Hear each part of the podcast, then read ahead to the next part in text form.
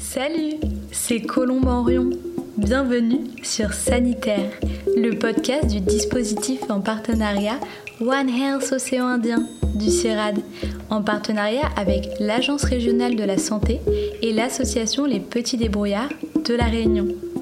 Dans ce podcast, vous en apprendrez plus sur One Health, une seule santé, l'interdépendance entre la santé humaine, animale et environnementale. Aujourd'hui, on va vous parler des zoonoses, ces maladies transmissibles de l'animal à l'humain.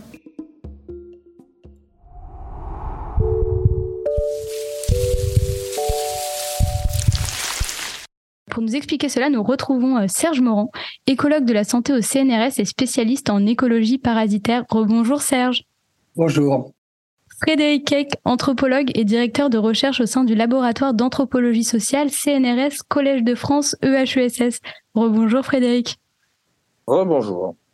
Et Véronique Chevalier, vétérinaire épidémiologiste au CIRAD, actuellement en poste à l'Institut Pasteur de Madagascar. Rebonjour Véronique. Rebonjour.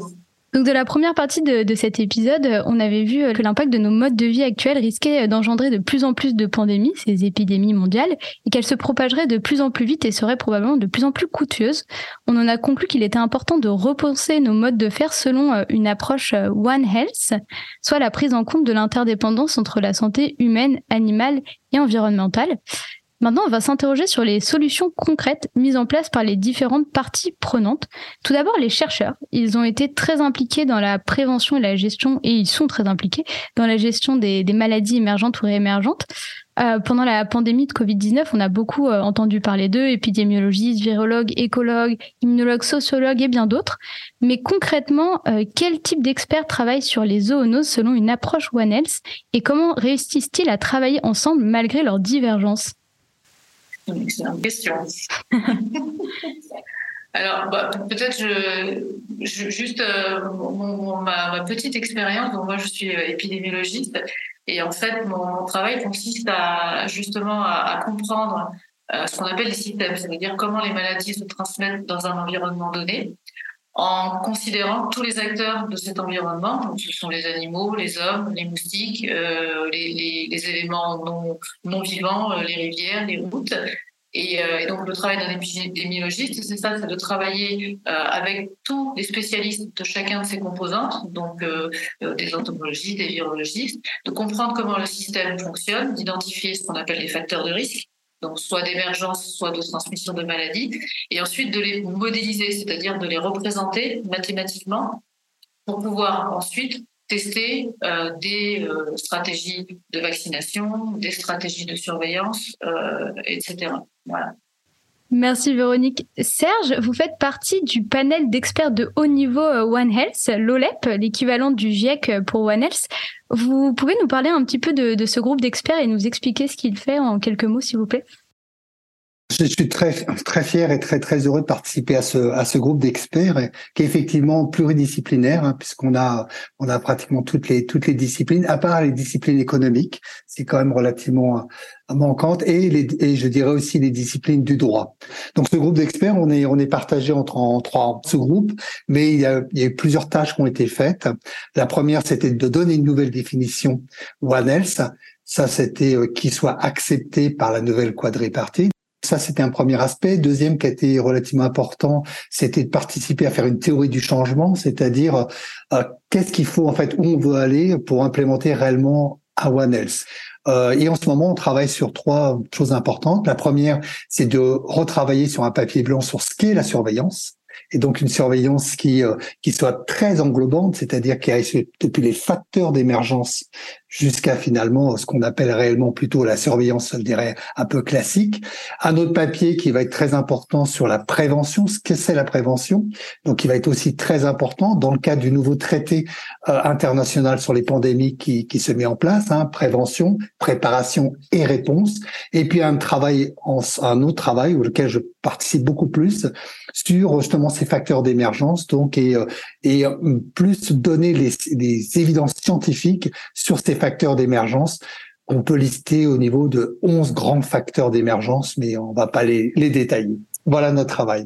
J'ai lu qu'à la différence des groupes d'experts sur le climat et la biodiversité, donc le, GIEC et l'IPBES, ce panel d'experts One Health vise à aller plus loin en mettant en place un instrument international juridiquement contraignant sur la prévention des pandémies d'ici 2024 du droit international coercitif. Serge Morand, est-ce que vous pouvez nous en dire quelques mots? Alors, alors, ce n'est pas l'initiative de l'OLEP, hein, c'est une initiative de certains pays, euh, notamment de la France et d'un ensemble de pays pour faire un traité. Alors, ça va pas être un traité parce que les gens ne veulent pas des traités, donc c'est un instrument, un instrument sur les pandémies qui est en, en discussion forte. Donc, euh, on va se, tous se donner rendez-vous d'ailleurs en mai, hein, donc quand il y a la, la réunion euh, importante des pays, l'Assemblée générale de, de, de, de l'OMS qui va se, se tenir le 24 mai à, à, donc à, à, Genève, où là finalement il va y avoir un gros gros travail qui va être fait. Déjà d'une part pour mettre beaucoup plus de une seule santé One Health, et surtout pour renforcer vraiment le cas de, de, de prévention, mais pas faire que ce, cet instrument ne soit uniquement, alors même si c'est important, hein, passe sur le développement de vaccins, le partage de vaccins, de partage, tout ça qui est effectivement important. On a bien vu euh, les problèmes qu'ont suscité euh, ce, cet aspect-là, mais vraiment de travailler sur la prévention, c'est-à-dire comment finalement réduire le risque d'avoir de nouvelles émergences, ou tout de moins le risque que ces nouvelles émergences ne partent pas encore en nouvelle pandémie. Et ça, c'est pas encore vraiment gagné. Donc c'est un gros travail qui va se faire et donc OLED participe en éclairant justement au maximum euh, l'OMS et, et, les parties prenantes et les, euh, le réseau des pays qui sont les amis euh, de OLEP. Hein. On a un réseau d'amis, de pays amis de OLEP pour finalement faire une, je dirais, une sorte de, de, de support scientifique pour préparer euh, l'instrument de lutte contre les pandémies. Un, un, instrument dont on aurait bien besoin. Véronique Chevalier, vous travaillez pour le dispositif en partenariat One Health Océan Indien. Que fait-il concrètement? Euh, alors, qu'est-ce que fait le dispositif? Ben, En fait, le dispositif euh, agrège, je dirais, euh, euh, des laboratoires, des universités, des instituts de recherche de la région océan Indien pour mettre en place une et pour réaliser une veille sanitaire sur ces justement ces maladies, alors sur les maladies animales d'une part, puis évidemment sur les zoonoses d'autre part. Donc, euh, donc ce dispositif, il, intègre des virologistes, des entomologistes, euh, des vétérinaires, des médecins, etc pour, euh, pour mettre à jour et réaliser une veille sanitaire sur, ces maladies et essayer de et une surveillance sanitaire pour essayer de détecter une éventuelle émergence euh, le plus rapidement possible. Concrètement, qu'est-ce qu'une veille sanitaire pour nos auditeurs et auditrices qui nous écoutent? Alors une veille sanitaire, ça, ça consiste, ça peut se, réaliser à plusieurs niveaux. Ça peut se réaliser au niveau d'une communauté, c'est-à-dire euh, être capable de d'alerter les autorités euh, lorsqu'on s'aperçoit, lorsqu'on voit, on détecte des symptômes chez l'homme ou chez l'animal qui sont anormaux, qui sont plus fréquents que d'habitude. Ça peut se faire aussi, au niveau d'un pays. Euh, c'est-à-dire que les informations qui vont, qui vont, concerner ce symptôme vont remonter au niveau des autorités et au niveau national, et les, les autorités nationales vont émettre une alerte euh, une alerte sur ce symptôme qui paraît anormal, qui paraît plus fréquent que d'habitude. Frédéric Keck, vous avez beaucoup travaillé sur la notion de sentinelle, aussi bien les territoires sentinelles que les animaux sentinelles. Vous avez d'ailleurs écrit un livre intitulé Les sentinelles des pandémies. Qu'est-ce qu'on appelle une sentinelle et quel est son rôle dans la prévention des épidémies? Alors, il y a plusieurs niveaux où on observe des sentinelles. Euh, D'abord, euh, donc il y a des territoires sentinelles au sens où historiquement c'est des lieux où il y a plus de surveillance qu'ailleurs, à la fois parce qu'il y a des hotspots de biodiversité comme l'expliquait Serge, et puis parce qu'il y a une histoire coloniale qui fait que, comme l'expliquait Serge justement, euh, les occidentaux ont été plus attentifs à ce qui se passait dans ces réserves de faune sauvage, euh, enfin avec des impacts sur euh, élevage industriel. Euh, après, il y a dans les fermes de Hong Kong, il y a des poulets sentinelles et ça c'est unique à Hong Kong. C'est des poulets non vaccinés dans des fermes où les poulets sont vaccinés et ça permet de détecter à l'avance des virus de grippe qui rentrent dans la ferme, donc de lancer l'alerte. Il y a aussi des, groupes sentinelles, c'est par exemple les observateurs d'oiseaux qui font leur travail de science citoyenne, donc de surveillance de la faune sauvage, euh, avec un aspect écologique et pas seulement un aspect virologique. Et puis après, même au niveau immunologique, il y a des cellules sentinelles qui sont à l'entrée du système immunitaire et qui vont capter l'information des euh, microbes qui rentrent dans l'organisme. Et l'idée, l'hypothèse de Malik Pérez, à laquelle je me rattache encore, c'est que si ces cellules sentinelles ne font pas leur travail, si elles sont contournées ou leurrées par les microbes, eh bien, ça va déclencher ces paniques immunitaires euh, qui euh, causent en fait la mortalité excessive de ces zoonoses.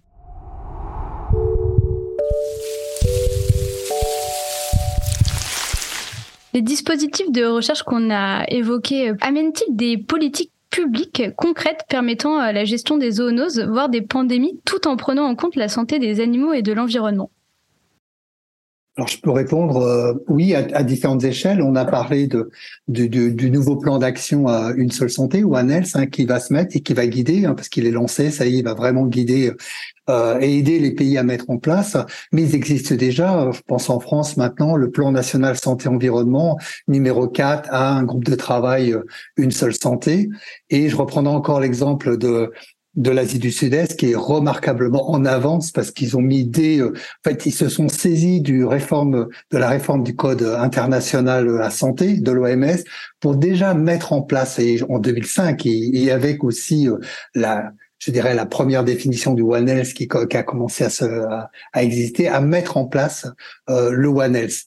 Alors, du coup, est-ce que le fait qu'il y ait plus de, de sciences politiques et de sciences sociales permet de décloisonner un petit peu euh, le monde de la recherche d'un côté et les politiques publiques de l'autre Oui, je peux y aller directement encore. Oui, il y a encore un, gros décalage. Je pense que même si c'est compliqué, c'est encore difficile de, comme disait aussi Véronique euh, euh et aussi comme disait Frédéric, c'est-à-dire finalement d'avoir ce travail pluridisciplinaire ou, ou encore mieux interdisciplinaire hein, autour d'une, d'un objet de recherche One Health, euh, mais on fait des efforts en tant que scientifique. Je veux dire qu'on fait on fait de gros efforts.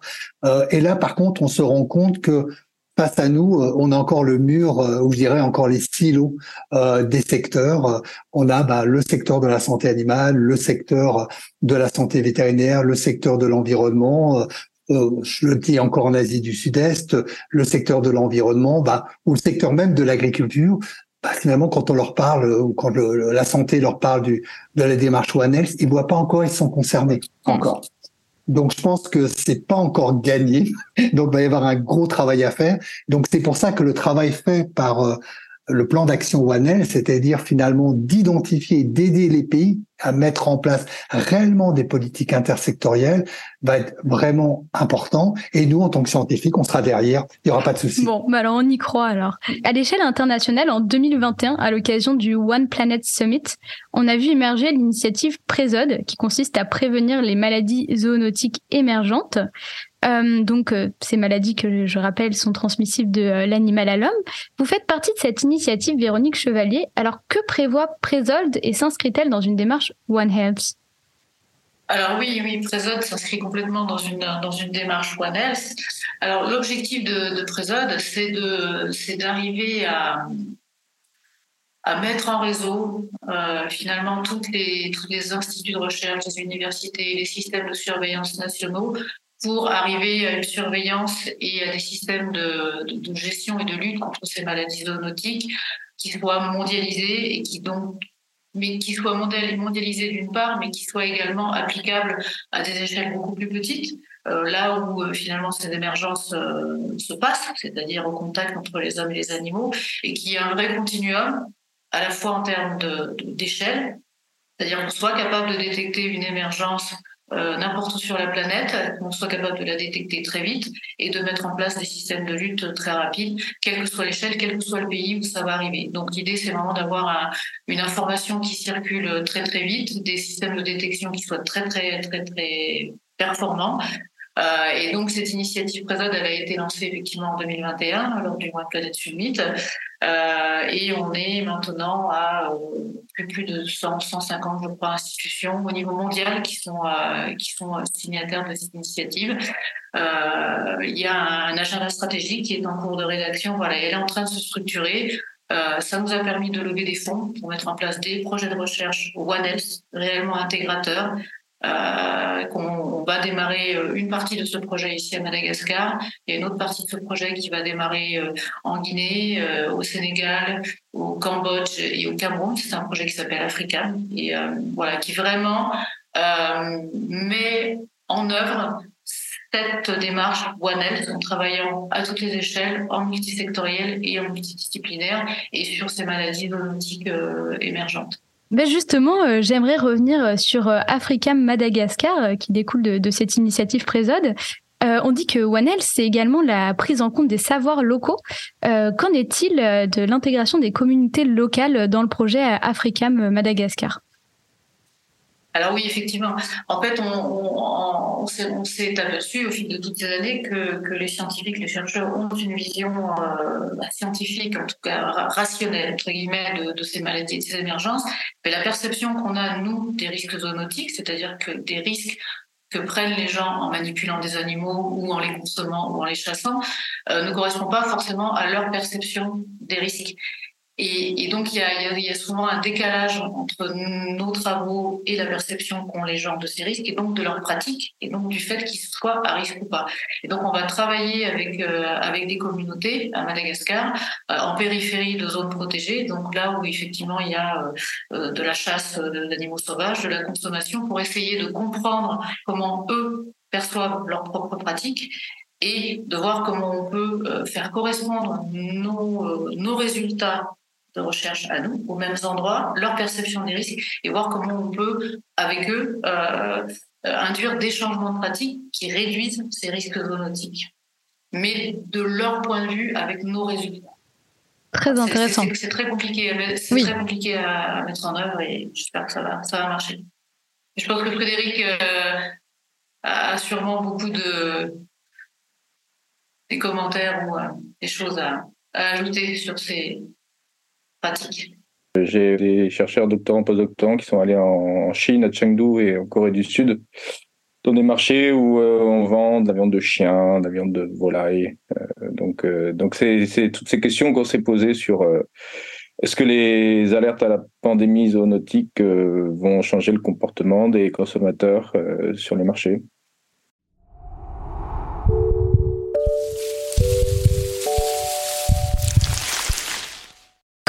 D'autres populations préviennent-elles l'émergence des zoonoses? Je pense à la forêt communautaire de Nan en Thaïlande que vous connaissez très bien, Serge Morand. Oui, donc euh, ça fait oui dix ans, vient de fêter d'ailleurs dix ans de de nos travaux avec euh, les administrations locales, dispensaires, l'agriculture, le parc national hein, de, Nantaburi, les communautés locales. Donc euh, autour et finalement déjà de comprendre comment s'organise la santé et la santé communautaire de la Thaïlande. Donc la Thaïlande, c'est la taille de la France, un même nombre d'habitants à peu près, mais il y a plus d'un million de volontaires de la santé villageois qui font directement le lien entre la santé de leur communauté, les dispensaires, les hôpitaux, la santé publique. Il y a aussi d'ailleurs même le même nombre de un petit peu moins de, volontaires de la santé pour de animal, euh, aussi l'agriculture. Et donc, euh, oui, on développe là et en ce moment, on est en train de travailler sur des, des travaux qui sont, euh, alors, justement qui ont complètement changé, c'est-à-dire de, de, voir en quoi euh, les, euh, les aspects de reforestation, alors reforestation euh, communautaire, notamment les forêts communautaires, qui sont des forêts mhm. communs, des communs, qui sont été créés par le gouvernement, qui sont gérés directement par les communautés, ou des reforestations royales, ou des forêts qui ont été aussi reforestées par par, par, par d'autres initiatives, euh, participe finalement d'un nouveau lien qui se fait, c'est-à-dire avec une refaunation. On voit très bien, j'ai mis énormément de, de pièges photographiques, on voit les animaux revenir, y compris pangolins, civettes et tout. C'est assez remarquable de voir ça mais de voir euh, finalement quels sont les bénéfices hein, euh, que les, les, communautés, mais voir aussi les potentiels conflits euh, qui que se font entre cette faune sauvage, euh, y compris le parc national d'ailleurs, et puis et aussi, et, aussi, ces bénéfices hein, qui peuvent se faire en termes de en termes de ressources diverses, et tout ça avec un fond, une santé. L'idée c'est euh, et en travaillant avec euh, les volontaires et en travaillant avec euh, les, les, scientifiques aussi, la, santé publique, parce que j'ai toutes les données concernant toutes les maladies infectieuses sur tous les villages tout alentour hein, depuis à peu près une, une quinzaine d'années. Donc de pouvoir regarder qu'est-ce que quels sont été les avantages, quels sont les problèmes de santé Est-ce que finalement il y a vraiment des problèmes de santé qui sont plus liés à des problèmes de déforestation, mais des problèmes de santé liés à la reforestation? Quel est finalement l'impact aussi bénéfique que font euh, euh, les, euh, le, bon, le bon fonctionnement, je dirais, du, du système villageois notamment? Et là, on, on, travaille aussi avec quelque chose d'assez intéressant parce que le parc a mis aussi en place des volontaires chargés de la faune sauvage. Merci beaucoup Serge. Euh, alors aujourd'hui, euh, j'enregistre et je travaille à La Réunion dans le dispositif en partenariat One Health Océan ici, on fait face à des cas de leptospirose. J'aimerais vous faire écouter une archive de 1980 sur des cas de leptospirose en Bourgogne. Fait divers maintenant avec la maladie du brochet et la leptospirose qui a fait une nouvelle victime, un gendarme de Chalon décédé dimanche à l'hôpital de Dijon. Claude Gaillard, le commissaire général du Tour de France, était décédé des suites de cette maladie virale il y a quelques jours. Professeur Destin, bonsoir. Vous êtes chef de service euh, des maladies infectieuses à l'hôpital de Dijon. Alors, euh, cette maladie du brochet, est-ce qu'elle porte bien son nom? Disons que ce n'est pas tout à fait une maladie du brochet. Le brochet n'est qu'un intermédiaire c'est par la blessure qu'a provoqué le brochet que euh, l'eau polluée a pu introduire la maladie. Euh. Donc le brochet n'est qu'un agent, il porte le germe. Il est un, intermédiaire, il ne porte même pas le germe, il est la porte d'entrée, il permet la porte d'entrée du germe. Comment peut-on contracter cette maladie? Alors, on contracte cette maladie. Autrefois, on l'a contractée dans les professions qui exposés au contact des rats, puisque c'est le, rat qui est le principal réservoir de la maladie. Euh, mais aujourd'hui, ces maladies professionnelles, euh, ces professions, c'est une maladie professionnelle, ces professions ne sont plus exposées. Elles, on prévient la maladie dans, euh, chez les éboueurs, etc. Et, ça n'est plus qu'une maladie des loisirs. Donc, dans la mesure où ce bacille se trouve surtout dans des eaux polluées, ce sont les pêcheurs qui sont les, premiers visés. Les pêcheurs, les, les enfants qui se baignent assez volontiers dans des eaux pas toujours absolument propres, etc. Alors quels sont les symptômes de cette maladie C'est une maladie qui touche euh, plus particulièrement le foie, le rein et le système nerveux. Donc euh, un ictère. Ça commence par une jaunisse. Ça commence, ça se révèle en tout cas vers le troisième, quatrième jour par une jaunisse, et puis il y a des signes d'atteinte rénale avec euh, l'urée qui monte, et puis aussi quelquefois une méningite il faut dire que les deux personnes qui ont été atteintes de cette maladie tout récemment sont décédées. Est-ce que c'est une maladie qui est très souvent mortelle? Non. Alors, euh, nous venons euh, d'écouter euh, une archive. Serge Morand, que sait-on de la leptospirose à l'heure actuelle? C'était intéressant parce que de regarder euh, ce qui comment c'était présenté d'un point de vue un peu un peu historique et, de voir que c'est finalement on a un peu toujours cette cette même vision aussi de de, de la leptospirose. Alors les travaux par contre ont évidemment euh, beaucoup plus avancé, on connaît beaucoup mieux la bactérie ou les différentes bactéries, mais je pense que ça rejoint quelque chose qu'on a discuté avant sur le risque. Et ça, je pense que la leptospirose, c'est vraiment le, bon exemple pour travailler vraiment sur le risque et le danger qui est finalement ce bacille qui est hébergé en un rongeur, voire hébergé ailleurs, qui passe par l'environnement et finalement la transmission qui peut se faire. On a des collègues qui travaillent à l'Institut Pasteur de Paris, qui ont regardé euh, les rats justement de Paris, comment ils sont et les égouts, hein, comment ils sont affectés. C'est énorme. La quantité de rats et le pourcentage d'infection est très élevé. Mais quel est le risque d'avoir une épidémie de leptospirose à Paris? Il est pratiquement nul parce qu'on n'est pas en exposition.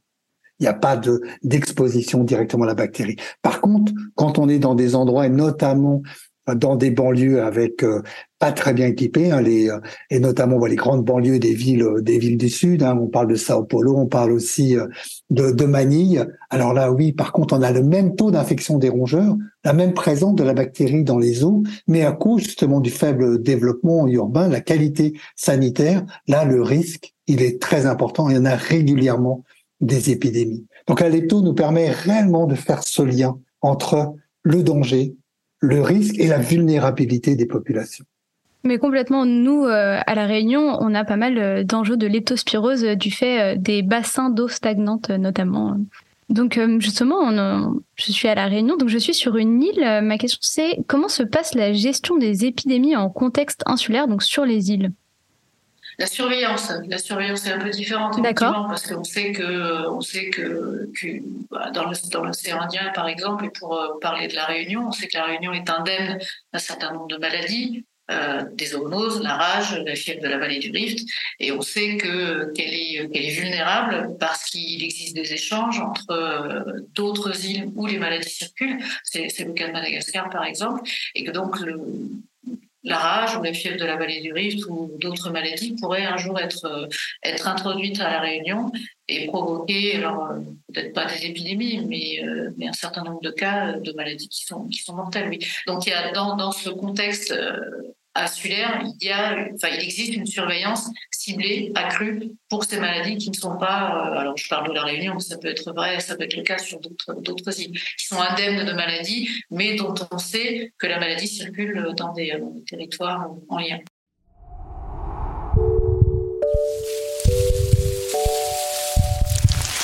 Nous venons d'aborder euh, le rôle des chercheurs et chercheuses ainsi que les politiques publiques et les initiatives locales. Maintenant, qu'est-ce que nous pouvons faire en tant que citoyens et citoyennes pour réduire ces risques? Quels gestes faciles chacun et chacune peut adopter dans son quotidien pour limiter le risque de futures pandémies en prenant en compte l'approche One Health, bien sûr? Là, on va avoir besoin d'un, on va avoir besoin d'un, anthropologue. Il faut manger moins de viande. D'accord, mais alors euh, pour nos auditeurs et auditrices, pouvez-vous euh, expliquer le lien entre la consommation de viande et l'émergence euh, des maladies? Bah, la consommation de viande, surtout euh, industrielle de mauvaise qualité, euh, augmente le risque euh, de propagation des pathogènes dans les fermes industrielles. Et puis après, effectivement, on peut dire aux gens qu'il ne faut pas toucher les poulets sur les marchés, il ne faut pas embrasser les chauves-souris. D'accord. Est-ce que Véronique ou Serge, vous avez quelque chose à ajouter? Voilà, je compléterai un peu sur, voilà, sur, sur, sur, effectivement, sur la viande et, notamment enfin, sur la consommation de, de, protéines, de protéines animales. Euh, c'est un, un, réel problème puisqu'on voit bien l'augmentation euh, considérable des, des, des, animaux domestiques euh, d'élevage hein, de, sur les, les, dernières décennies. Hein. J'ai toujours l'habitude de reprendre ces chiffres. Hein. Le poids des vaches sur la planète, la biomasse, est plus importante que le poids de tous les êtres humains. Hein. Donc ça montre ça montre quelque chose. On reprendrait aussi hein, le nombre de poulets. Le nombre de poulets a dépassé la barre des 30 milliards en 2021. Euh, le nombre d'oiseaux domestiques, d'oiseaux sauvages total, lui, il a chuté de 400, 300 milliards en 1997 à 50 milliards en 2021. Donc, c'est-à-dire très bientôt, il y aura plus de poulets sur la Terre que le nombre total d'oiseaux sauvages. Alors oui, donc oui, il y a, y a quelque chose qui va pas pas très très bien. Et on sait en plus que même les rapports viennent de sortir hein, sur le Lancet, manger moins de viande, c'est aussi limiter aussi sa propre ses propres risques de santé. Donc liés à la surconsommation de viande. On sait bien que le secteur de l'élevage et la transformation des espaces agricoles pour nourrir les animaux, c'est un impact majeur d'un point de vue changement climatique, un impact majeur sur la biodiversité. Donc finalement, oui, réduire la consommation de protéines animales, pas forcément devenir végétarien ou végan, réduire, maintenir quand même la diversité des espèces, des races animales, repartir sur des élevages à plus qui vont d'ailleurs des, des, des forts enjeux de recherche. Oui, c'est une manière de contribuer à, je veux dire, à éviter l'effondrement. Et puis, comme nous l'avons dit tout à l'heure, euh, tout ce qui est euh, agriculture et élevage intensif euh, contribue au changement d'occupation des sols qui nous rapproche de la faune sauvage et qui rapproche la faune sauvage de la faune domestique et augmente le risque de, transmission de, pathogènes aussi. Donc, jouer sur la consommation de, de viande jouerait aussi à ce niveau-là. Véronique, est-ce que vous voulez ajouter quelque chose? Non, non, je souscris évidemment à, tout ce que viennent de dire Frédéric et, Serge. Ceci euh, il faut peut-être aussi replacer tout ça dans un, dans un contexte global. Effectivement, la consommation de viande, c'est un problème. Euh, pour les pays euh, industrialisés, le problème n'est pas tout à fait le même dans des pays moins, moins avancés ou dans des communautés où la consommation de viande sauvage, c'est simplement un moyen de subsistance. Euh, et qui pourtant et qui pourtant peut être un peut-être un facteur d'émergence puisque le contact entre quand, en parlant de, de, pathogènes qui sont hébergés par la faune sauvage hein, parce qu'évidemment la, la, faune sauvage n'est pas la cause de, de, de tout ça mais mm. la consommation de, faune sauvage peut être un, peut être un, un facteur euh, donc non, ce, ce, que je voulais dire c'est que, que ces émergences elles sont elles sont le résultat d'un faisceau de à la fois de comportement, de contexte, de modification, euh, et que la, baisse de la consommation de viande ne, va pas tout résoudre. Les conflits, les conflits sociaux, les guerres sont aussi à l'origine de, euh, de migration, de déplacement de population qui vont favoriser aussi des émergences. Donc, euh, euh Voilà. Déforestation également. La déforestation, voilà, il y a tout un, et ce sont des, des phénomènes qui sont, qui, qui, sont, qu'on constate à des échelles très petites et aussi à des échelles très, très, très, très importantes. Les, les, les, aléas climatiques sont aussi, peuvent aussi être à l'origine d'émergence.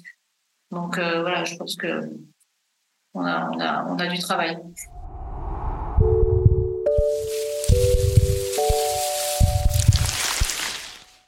Nous venons de voir euh, dans cette, euh, dans cette partie d'épisode euh, que beaucoup de choses étaient mises en place à différentes échelles pour, pour lutter contre l'émergence de futures pandémies. Et on aura compris que c'est via l'interdisciplinarité et l'intersectorialité qu'on va essayer de prévenir au mieux ces, ces épidémies. Est-ce que vous auriez une œuvre d'art, un film, un livre une exposition sur les zoonoses à conseiller à nos auditeurs et auditrices? Alors oui, avec Véronique Chevalier, on propose euh, La fabrique des pandémies. Hein. Évidemment, film euh, documentaire de Marie-Monique Robin, mais qui a été euh, finalement très très appuyé avec le soutien du CIRAD, de l'IRD et de l'INRAE. Donc, je pense que ça présente une certaine forme de relation entre, en tout cas, la biodiversité et les problèmes des maladies infectieuses émergentes. Oui, très bon documentaire, je confirme.